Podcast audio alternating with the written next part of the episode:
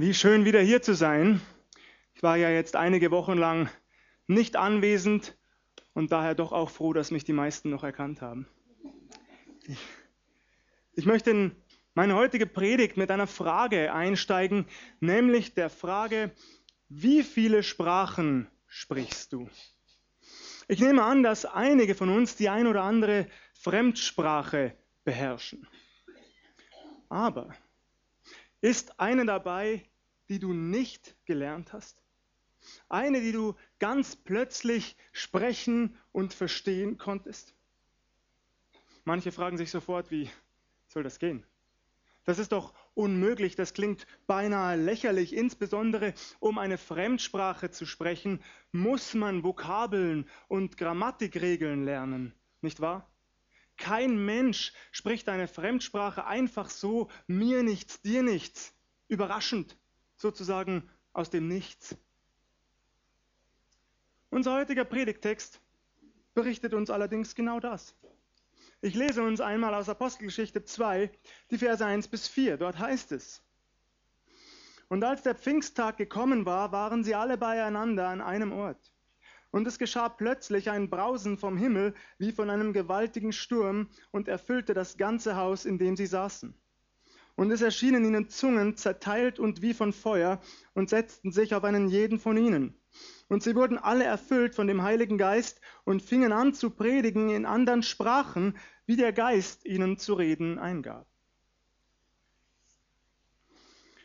Es gibt Bibeltexte, die wir bereits häufig gehört haben, nicht wahr, die immer wieder begegnen.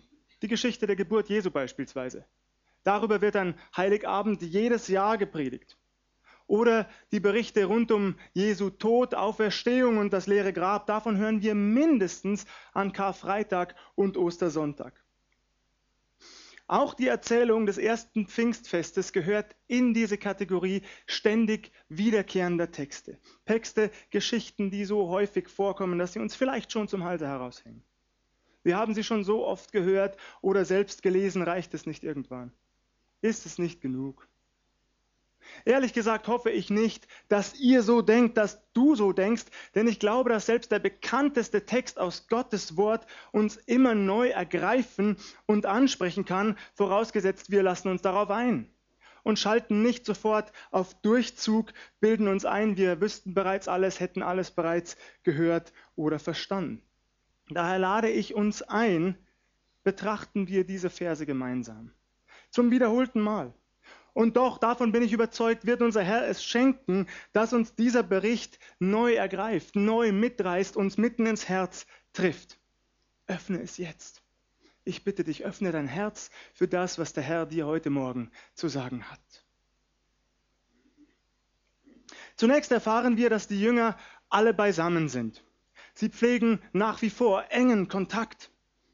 Einige warteten vielleicht ungeduldig darauf, dass sich Jesu Verheißung endlich erfüllt, dass sie in die umliegenden Städte und Dörfer gehen und Zeugnis für ihren Herrn ablegen können.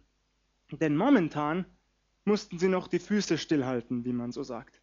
Schließlich hatte Jesus seinen Jüngern befohlen, so lange in Jerusalem zu bleiben, die Stadt nicht zu verlassen, bis eingetreten ist, was er ihnen angekündigt hatte. Patrick hat diesen Vers bereits vorgelesen. Ich lese ihn uns noch einmal. Apostelgeschichte 1, Vers 8. Jesus sagt, ihr werdet die Kraft des Heiligen Geistes empfangen, der auf euch kommen wird, und werdet meine Zeugen sein, in Jerusalem und in ganz Judäa und Samarien und bis an das Ende der Erde. Ich stelle mir vor, dass es einige gab unter den Jüngern, die das nicht mehr erwarten konnten. Dennoch gehorchen sie. Eine Frage hat sich mir hier förmlich aufgedrängt. Sind wir denn bereit zu gehorchen? Das werde ich an dieser Stelle nicht vertiefen. Ich stelle diese Frage einfach einmal in den Raum und lade dich ein. Denke darüber nach, bewege sie in deinem Herzen. Wo solltest du deinem Herrn neu gehorsam sein? Welchen Bereich deines Lebens solltest du ihm neu unterstellen? Was musst du beenden, in deinem Leben und weißt auch darum. Manche der Jünger waren eventuell aber auch verunsichert oder fürchteten sich sogar, weil sie nicht genau wussten, wie es weitergehen, was auf sie zukommen würde.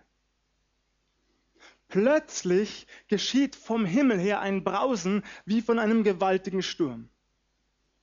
Das Wie zeigt uns, dass es sich hier wahrscheinlich nicht um einen tatsächlichen Sturm gehandelt hat. Nichts Irdisches bricht über die Jünger herein, kein natürlicher Sturm, sondern eben etwas Übernatürliches. Etwas Himmlisches geschieht. Gottes Macht, seine Herrlichkeit wird sicht- und spürbar. Die Erfüllung seiner Verheißung bricht voll in die irdische Welt herein, erfüllt ein irdisches Haus und alle, die sich darin befinden. Es zeigt zunächst, unser Gott ist nicht gebunden an einen Tempel oder geweihte Räume. Er wirkt auch in natürlicher Umgebung, in einem simplen Wohnhaus. Bevor der ein oder andere hier darauf stößt und mir anschließend womöglich mangelnde Vorbereitung vorwirft, spreche ich es selbst an. Zwar könnte mit dem Haus, von dem Lukas, der Schreiber der Apostelgeschichte, hier berichtet, tatsächlich auch der Tempel selbst gemeint sein. Denn Lukas benutzt das griechische Wort Oikos hin und wieder in diesem Sinn als Tempel. Ich persönlich folge dieser Auslegung jedoch nicht und ich begründe auch weshalb. Als die Jünger von Jesu Himmelfahrt zurückkehren, lesen wir in Apostelgeschichte 1 ab Vers 12. Da kehrten sie nach Jerusalem zurück von dem Berg, der Ölberg heißt und nahe bei Jerusalem liegt, einen Sabbatweg entfernt. Und als sie hineinkamen, stiegen sie hinauf in das Obergemach des Hauses, wo sie sich aufzuhalten pflegten. Persönlich bevorzuge ich daher die Auslegung, dass es sich hier um ein gewöhnliches Wohnhaus gehandelt hat, mit einem großen Raum, einem Obergemach, in dem sich die Jünger versammeln konnten.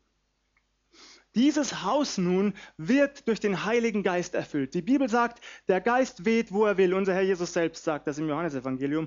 Der Geist weht, wo er will. Und tatsächlich, unser Gott wirkt je nach Situation unterschiedlich.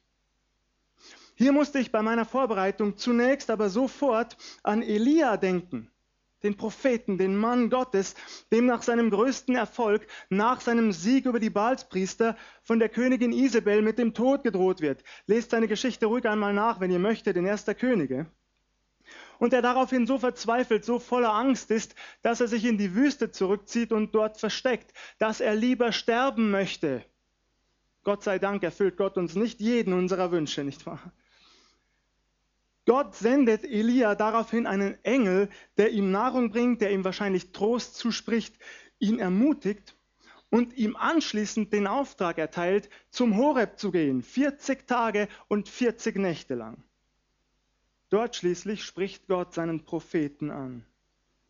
Elia ist, so scheint es zumindest, verbittert. Er, der für Gott geeifert, der sich für Gottes Ehre eingesetzt und so vieles geopfert hat, fühlt sich nun allein. Diese Einschätzung erweist sich als ein verzerrtes Bild, ein Trugbild. Und dennoch, ergeht es uns nicht manches Mal ganz ähnlich? Wenn wir nicht weiter wissen, zweifeln auch wir vielleicht an der Gegenwart Gottes. Unsere Gefühle spielen uns einen Streich.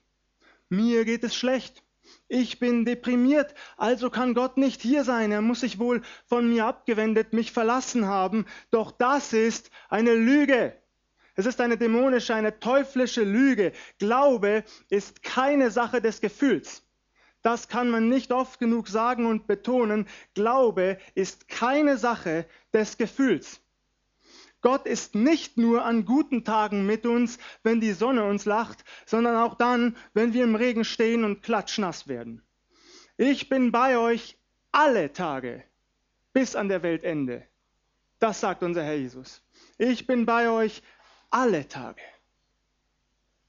Lassen wir also bitte niemals zu, dass unsere Gefühle uns den Blick für diese Wahrheit verschleiern. Der Herr ist immer da, in deiner dunkelsten Stunde, in meiner dunkelsten Stunde. Unser Herr ist da. Wir mögen ihn weder sehen noch fühlen, dennoch ist er da. Er ist dir und mir ganz nah. Gelobt sei er dafür. Gestattet mir bitte einen kurzen Exkurs an dieser Stelle. Bitte lassen wir auch niemals zu, dass unsere Gefühle uns dazu verleiten, das Wort Gottes abzuschwächen oder umzuinterpretieren. In dem Moment nämlich, in dem wir unsere Gefühle über das Wort Gottes stellen, wird es gefährlich. Oder kann es zumindest werden, denn daraus resultieren Irrlehren. Gefühle sind der ideale Nährboden für Irrlehren. Wenn wir aufgrund unserer Gefühle nämlich darüber urteilen, ob eine Aussage der Bibel oder unseres Herrn Jesus zu hart ist oder nicht, ob sie uns passt oder nicht, und dann kurzerhand damit beginnen, sie umzudeuten, sie einfach auszublenden, wegzulassen, bitte lassen wir das nicht zu. Ein Beispiel. Als unser Herr Jesus von sich selbst als dem Brot des Lebens spricht, Johannes 6, wenden sich anschließend viele seiner Jünger ab. Das ist eine harte Rede, sagen sie. Wer kann sie hören? Jesus liebt sie alle. Jeden einzelnen von ihnen. Alle. Aber er stellt seine Gefühle zu seinen Jüngern nicht über die Wahrheit. Er hält seine Jünger nicht zurück und sagt, bitte bleibt, kommt zurück.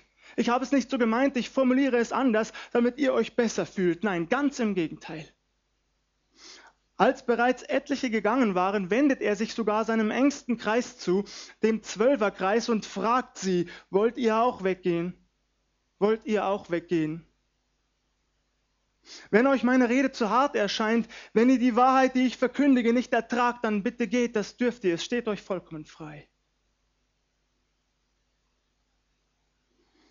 Jesus liebt jeden von uns hier, von ganzem Herzen, dich und mich. Und es schmerzt ihn von ganzem Herzen, wenn wir uns von ihm abwenden, aus welchem Grund auch immer.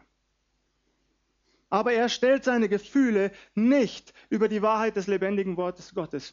Und ich sage es an dieser Stelle ganz deutlich, auch wenn ich weiß, dass das vielleicht bei dem einen oder, ein oder anderen nicht auf Gegenliebe stoßen wird, auch ich werde das nicht tun. Niemals. Dazu bin ich nicht berufen. Es ist mein Wunsch, das könnt ihr mir glauben, den Menschen voller Liebe zu begegnen, auch jedem von euch. Sie mit dem Herzen Gottes zu sehen, mit den Augen Gottes zu sehen, der ihr Herz kennt. Es ist mein Wunsch, ihre Situation zu verstehen, mit ihnen mitzufühlen, ihnen nahe zu sein.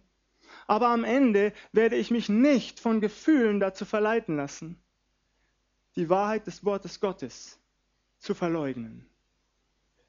In keinem Fall. Damit zunächst zurück zu Elia. Auch Elia wird von seinen Gefühlen geblendet, aber er erlebt daraufhin einen ganz anderen Gott als den, den er bisher zu kennen meinte. Gott nämlich offenbart sich ihm auf unerwartete Weise. Es macht auf mich den Eindruck, als hätte Elia Gott bisher auf einige wenige Charaktereigenschaften reduziert. Elia dachte von Gott als einem eifernden Gott, hauptsächlich ein eifernder Gott mit gerechtem Zorn. Doch Gott war nicht in dem plötzlich aufkommenden großen, starken Wind, der die Berge zerriss und Felsen zerbrach, auch nicht in dem anschließenden Erdbeben und ebenso wenig im Feuer. Welche Überraschung muss das für Elia gewesen sein? Welche Überraschung und welch umwerfende Erkenntnis zugleich. Denn Elia entdeckt Gott in dieser Situation vielmehr in dem stillen, sanften Säuseln.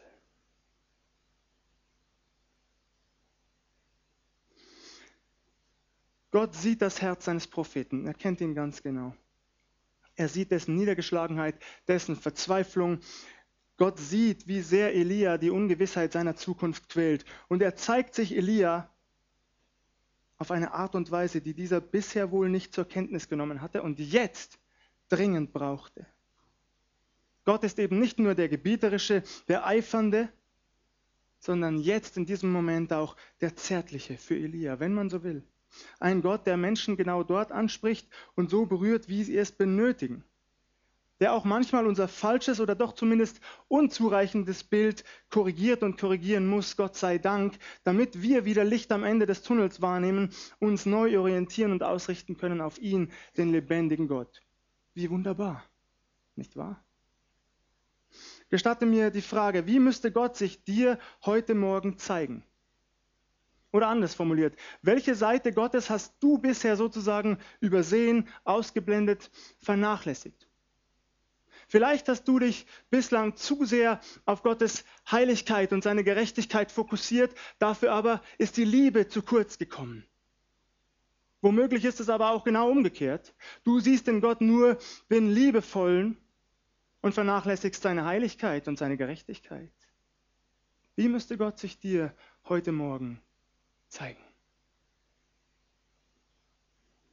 Damit wenden wir uns nun endlich wieder den Jüngern und dem ersten Pfingstgeschehen zu. Auch hier geht die Initiative von Gott selbst aus. Er entscheidet, wann, wo und wie er sich zeigt. Seine Macht, seine Kraft, seine Herrlichkeit. Im Gegensatz zu Elia erleben die ersten Jünger allerdings kein sanftes Säuseln. Sie brauchten offensichtlich etwas anderes. Also geschieht hier tatsächlich ein gewaltiges Brausen. Dadurch wird deutlich, dass unser Gott der Souveräne ist und bleibt. Er nimmt sogar in Kauf, dass einige vielleicht erschrecken, aber es wäre ein heilsames Erschrecken, richtig? Dieser plötzliche, gewaltige Einbruch Gottes mitten in das Irdische hinein macht unumstößlich klar, dass jetzt die Zeit gekommen ist. Im Galaterbrief schreibt Paulus in Galater 4, Vers 4. Als aber die Zeit erfüllt war, sandte Gott seinen Sohn, geboren von einer Frau und unter das Gesetz getan, auf dass er die, die unter dem Gesetz waren, loskaufte, damit wir die Kindschaft empfingen. Und er schreibt weiter, weil ihr nun Kinder seid, hat Gott den Geist seines Sohnes gesandt in unsere Herzen, der da ruft, aber lieber Vater. So bist du nun nicht mehr Knecht, sondern Kind, wenn aber Kind, dann auch Erbe durch Gott. Als aber die Zeit erfüllt war, sandte Gott zunächst seinen Sohn, der als Mensch unter uns Menschen lebte, der uns zeigt, wie Gott ist und am Ende den Schuldschein zerreißt, dessen Inhalt uns von Gott trennte. Und durch seine Auferstehung den Weg in Gottes ewiges, herrliches Reich eröffnet. An Pfingsten nun tritt die Erfüllung der Verheißung Jesu ein, den Tröster zu senden, den Geist der Wahrheit. Und dieser Geist, der Geist des lebendigen Gottes, kommt gewaltig. Es erscheinen Zungen zerteilt wie von Feuer, so lesen wir es, Zungen, die sich auf jeden Anwesenden setzen. Daraufhin beginnen die Jünger zu predigen, und zwar in anderen Sprachen, so wie der Geist Gottes es ihnen eingab. Die Jünger suchen nicht zuerst die Adresse der nächstgelegenen VHS heraus, nein, sie besuchen keine Sprachschule, greifen zu keinem Wörterbuch oder laden sich eine App herunter, nein, Gott selbst macht sie sprachfähig, auf der Stelle. Er schenkt ihnen Vollmacht. Er wirkt ein schier unglaubliches Wunder. Wir erinnern uns, am Anfang vermischt Gott die Sprachen. Als sich die Menschen beim Turmbau zu Babel in ihrem Stolz überheben, um einen Turm mit einer Spitze bis an den Himmel zu bauen, da verwirrt Gott die Sprachen und zerstreut die Menschen anschließend über die gesamte Erde. Hier nun an Pfingsten hebt er diese Sprachverwirrung sozusagen wieder auf. Zwar existieren weiterhin unterschiedliche Sprachen, aber alle Menschen sollen fortan von den großen und mächtigen Taten Gottes hören und diese verstehen können in ihrer jeweils eigenen Sprache. Dieses Wunder treibt die Jünger förmlich hinaus auf die Straße hin zu den Menschen. Dort legen sie ein leidenschaftliches Zeugnis ab. Sie predigen leidenschaftlich. Ich weiß nicht, wie es euch geht, aber mir fällt es schwer, einem Prediger zuzuhören, der monoton spricht, der selten oder nie die Tonlage ändert, bei dem man nicht einmal weiß, ob er gerade eine Frage gestellt oder eine Aussage getroffen hat, weil er alles gleich betont. Ich formuliere überspitzt, aber ihr versteht, was ich meine, wenn alles nur so dahin plätschert, ohne Emotion. Bei den Jüngern ist das Gott sei Dank nicht so. Vom Heiligen Geist erfüllt, verkündigen sie überschwänglich. Sie ziehen sich auch nicht zuerst in die Stille zurück, denken noch einmal in Ruhe darüber nach, was sie jetzt sagen sollen. Sie machen sich keine Notizen oder Stichpunkte. Sie entwickeln keine ausgeklügelte Theologie, schreiben keine dicken Dogmatikbände. Nein, sie reden einfach darauf los von den großen und mächtigen Taten ihres Gottes, dem sie folgen und dienen. Und tatsächlich, das genügt. Das zu verkündigen und zu bezeugen, was der lebendige Gott getan hat, das genügt, damit Menschen herbeiströmen damit sie in Scharen zusammenkommen und zuhören. Das genügt. Lass mich dir an dieser Stelle eine weitere Frage stellen. Was kannst du weitererzählen? Was hast du bereits mit Gott erlebt? Wie mächtig hat er sich in deinem Leben bereits erwiesen? Was kannst du weitererzählen? Wovon kannst du Zeugnis ablegen in deinem Leben mit Jesus? Zurück zu den Jüngern.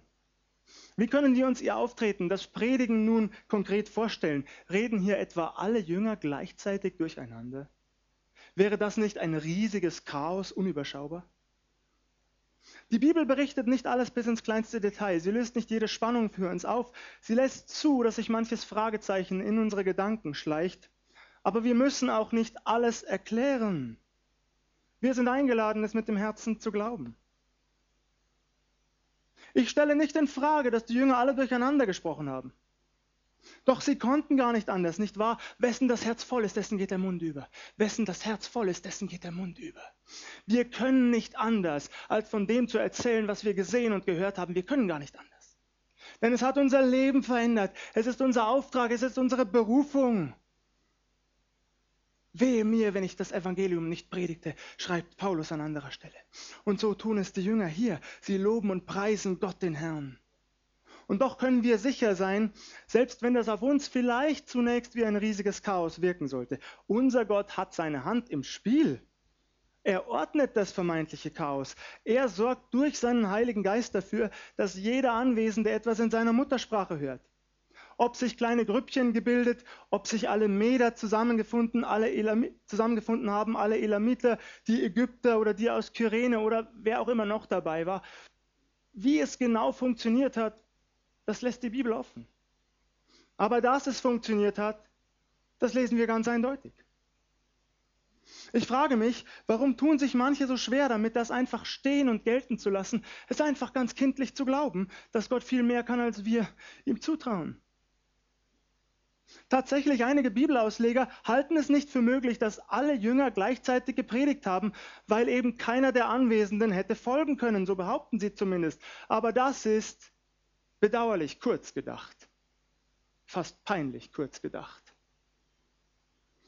Wenn Gott ganz plötzlich die Gabe verleihen kann, in fremden Sprachen zu sprechen, die wir nie gelernt haben, dann kann er auch im Handumdrehen dafür sorgen, dass aus Chaos Ordnung wird, habe ich recht. Schließlich ist er der Schöpfer des gesamten Universums. Und ich lade uns heute Morgen neu dazu ein, kehren wir zurück, falls nötig, zu einem ganz kindlichen Vertrauen auf das, was die Bibel lehrt. Lassen wir nicht zuerst die Fragen in unserem Kopf gelten, aus denen langsam aber sicher Zweifel entstehen. Glauben wir mit unserem Herzen, was hier steht. Gott wird das segnen, ganz gewiss. Manche Ausleger sprechen außerdem davon, es habe sich hier um Zungenrede der Jünger gehandelt. Das allerdings gibt der Text meines Erachtens ebenso wenig her, denn die Anwesenden hörten die Jünger in ihrer Rede, ihrer Ausdrucksweise, ihrem Dialekt. Im griechischen Urtext steht hier in Vers 6 tatsächlich Dialektos. Damit ist nicht irgendein Kauderwelsch gemeint, irgendein unverständliches Gebrabbel, nicht das, was wir uns heute unter Zungenrede vorstellen, sondern ganz klar eine verständliche Sprache. Und warum sollte das auch nicht so sein? Ist Gott etwa nicht allmächtig? Hat unser Gott etwa nicht Möglichkeiten und Kräfte, die unsere Vorstellungen weit übersteigen? Manchmal habe ich den Eindruck, dass einige Nachfolger Jesu den Heiligen Geist eher geringschätzen, ihn nicht wirklich beachten, ihn nicht wirklich wahrnehmen, ihm nicht die Aufmerksamkeit zukommen lassen, die er verdient und die ihm gebührt. Doch bitte bedenken wir, durch den Heiligen Geist kommt unser Herr Jesus selbst zu uns, er nimmt Wohnung in unserem Herzen. Wir seien ein Tempel des Heiligen Geistes, so heißt es bei Paulus. Du und ich, wir sind ein Tempel des Heiligen Geistes. Es ist ein Geist, der verschiedene Gaben schenkt. Hast du das gewusst? Der Heilige Geist möchte dich, dich, dich, jeden hier, auch mich, begaben immer weiter. Er möchte uns beschenken. Manche allerdings weisen die Geschenke des lebendigen Gottes zurück. Sie wollen sie nicht öffnen, um ein Bild zu benutzen. Gott legt uns durch seinen Heiligen Geist liebevoll ein Päckchen in unsere Hände und er bittet uns mit strahlenden, erwartungsvollen Augen, bitte mach es auf, öffne es. Gott kann das kaum erwarten. Bitte nutze den Inhalt zu meiner Ehre. Weil viele Nachfolger jedoch mehr sich mehr von ihrem Verstand als von ihrem Herzen und ihrer Liebe zu ihrem Herrn leiten lassen, drehen und wenden sie das Päckchen erst einmal. Sieht gut aus. Sie betrachten das schöne Geschenkpapier, die Schleife drumherum, legen es anschließend jedoch weg und denken so etwas wie, es ist zu schade, das schöne Papier zu zerreißen, vielleicht später. Ihr versteht, was ich meine. Manche denken auch, ich bin unwürdig. Sie geben sich bescheiden und demütig, das Ergebnis bleibt das gleiche. Sie weisen die Gaben Gottes, das Geschenk Gottes zurück. Missverstehe mich bitte nicht, das darfst du tun. Du darfst es tun. Doch warum solltest du das tun? Du beraubst dich selbst eines großen Segens damit und andere auch. Warum solltest du das tun? Mal ehrlich, wenn meine Kinder ihre Geburtstags- oder Weihnachtsgeschenke erhalten, dann ist ihnen das Geschenkpapier völlig egal. Ich bin manchmal so traurig. Meine Frau packt alles liebevoll ein, aber das Papier interessiert unsere Kinder überhaupt nicht. Ja, es steigert lediglich die Spannung, aber die wollen nicht das Papier oder die Schleife, die wollen sehen, was drin ist, möglichst schnell, also wird aufgerissen ohne Rücksicht auf Verluste.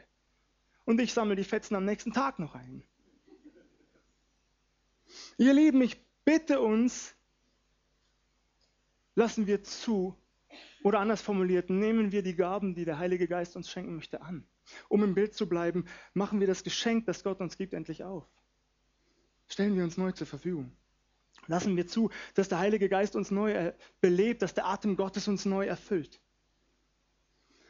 Bitte lasst mich kurz an dieser Stelle ausführen, was ich genau damit meine, bevor es zu Missverständnissen kommt, ihr mich der Ketzerei beschuldigt und zur Stadt hinausjagen wollt. Alle Nachfolger Jesu alle Nachfolger Jesu, also auch du und ich, erhalten einmalig den Heiligen Geist. Wir alle werden nur einmal mit dem Heiligen Geist versiegelt. Die Bibel sagt in Epheser 1 ab Vers 13, in ihm seid auch ihr, die ihr das Wort der Wahrheit gehört habt, also in Christus, nämlich das Evangelium von eurer Rettung. In ihm seid auch ihr, als ihr gläubig wurdet, versiegelt worden mit dem Heiligen Geist, der verheißen ist, welcher ist das Unterpfand unseres Erbes zu unserer Erlösung dass wir sein Eigentum würden zum Lob seiner Herrlichkeit. Wir erhalten den Heiligen Geist als Unterpfand. Wir werden mit ihm versiegelt als Anzahlung auf die Ewigkeit sozusagen. Aber wir können immer neu und immer mehr erfüllt werden mit dem Heiligen Geist. Und das ist tatsächlich ein Unterschied.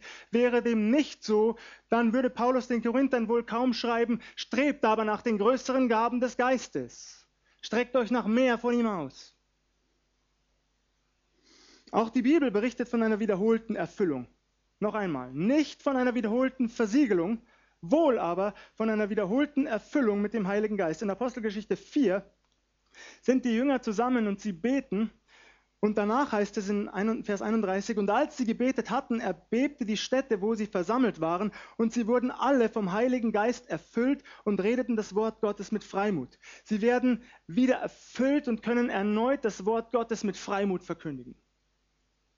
Du wünschst dir mehr von Gott, eine intensivere Nähe, eine intensivere Beziehung zu ihm, dann stell dich ihm wieder oder ganz neu zur Verfügung. Noch einmal, damit das ganz klar ist heute Morgen. Du hast Jesus angenommen? Dann bist du sein Kind. Du bist mit dem Heiligen Geist versiegelt. Das gilt. Der Heilige Geist lebt in dir. Aber wie sehr er sich, seine Kraft in dir und mir, in deinem und meinem Leben entfaltet, das hängt auch davon ab, wie viel Raum wir ihm zur Verfügung stellen.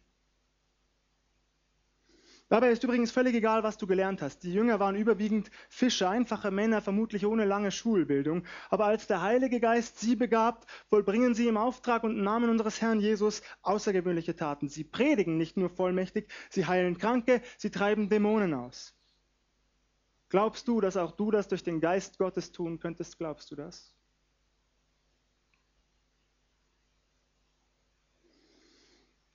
Gott fordert uns heute neu zu einer Entscheidung heraus. Zuallererst die, die noch nicht an ihn glauben. Will ich nur zuhören oder nehme ich das an? Glaube ich die großen Taten Gottes? Glaube ich es? Vielleicht bist du heute Morgen hier und du merkst, dass der Heilige Geist dich jetzt zieht, dass er dich ruft. Das ist seine Aufgabe. Dass er dein Herz anspricht dass er dich bittet anzunehmen, was Jesus Christus am Kreuz auf Golgatha getan hat für jeden von uns. Das ist zusammen mit der Auferstehung Jesu die größte Tat Gottes für uns Menschen. Die größte Tat Gottes für uns Menschen, dass er den Vorhang der Sünde zerreißt, mitten in zwei von oben nach unten. Nichts trennt dich mehr von Gott in dem Augenblick, in dem du annimmst, was Jesus Christus getan hat für dich. Jesus steht heute vor dir, streckt dir seine Hand entgegen und er bittet dich, fang neu an mit mir. Er steht, um ein Bild zu benutzen, vor deinem Herzen und er klopft an an die Tür deines Herzens. Bitte bedenke, die Tür zum Herzen eines Menschen kann nur von innen geöffnet werden. Nur du kannst die Tür öffnen. Jesus wird sie nicht gewaltsam aufbrechen, er wird sie nicht eintreten, er klopft an und bittet dich um Einlass in dein Leben jetzt. Hier und heute. Wirst du öffnen?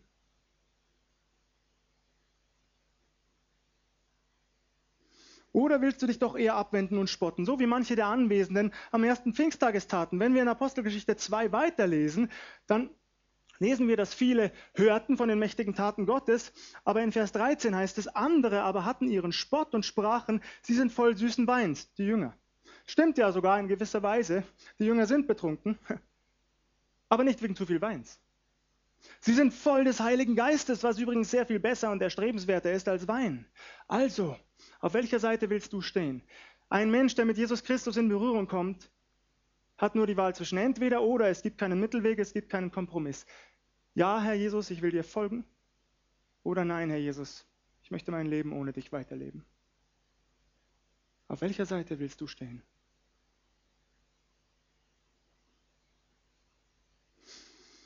Aber auch wir, die wir bereits nachfolgen, lassen uns hoffentlich neu herausfordern und dazu ermutigen, dem Heiligen Geist immer mehr Raum zur Entfaltung zu geben in unserem Leben, in unserem Alltag. Die Frage ist, willst du das? Wollen wir das überhaupt? Will ich es?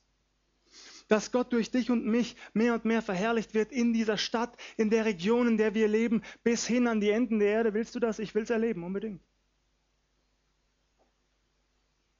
Ich bin überzeugt, das, was uns in der Apostelgeschichte überliefert wird, das kann noch heute unter uns genauso geschehen, dass Tausenden von Menschen auf einmal das Evangelium mitten durchs Herz geht und dass sie daraufhin diese eine Frage stellen, was sollen wir tun, um gerettet zu werden? Was sollen wir tun? Alles, was du tun musst, ist, sag ja zu Jesus Christus und nimm sein Geschenk an. Das ist alles. Öffne ihm dein Herz. Bitte lasst uns niemals müde werden, dafür zu beten, dass Menschen gerettet werden und dass sie ihr Herz öffnen für Jesus Christus. Bitte lasst uns niemals müde werden, dafür zu beten, unseren Herrn Jesus Christus zu bezeugen. Bitte lasst uns niemals müde werden, Zeugnis abzulegen. Und ich garantiere uns, wenn wir das eine tun und das andere nicht lassen, dann werden wir Bekehrungen erleben, auch in dieser Stadt und in der Region. Wir werden große Wunder sehen. Wir werden erleben, dass Gott der Herr noch heute genauso mächtig ist, wie er es vor 2000 Jahren war. Wir haben einen Herrn und Gott, dem absolut nichts unmöglich ist. Noch einmal meine Frage zum Abschluss. Glaubst du das denn? Ich jedenfalls tue es von ganzem Herzen und ich will immer mehr erleben mit meinem Herrn Jesus. Ich will das, was ich theoretisch lese und theoretisch weiß, immer mehr ganz praktisch erfüllt sehen in meinem Leben und in dem Leben der Menschen, mit denen ich zu tun habe. Ich will das von ganzem Herzen. Und ich lobe und preise meinen Herrn dafür, dass er noch große Dinge tun wird. Alle Ehre ihm allein. Amen.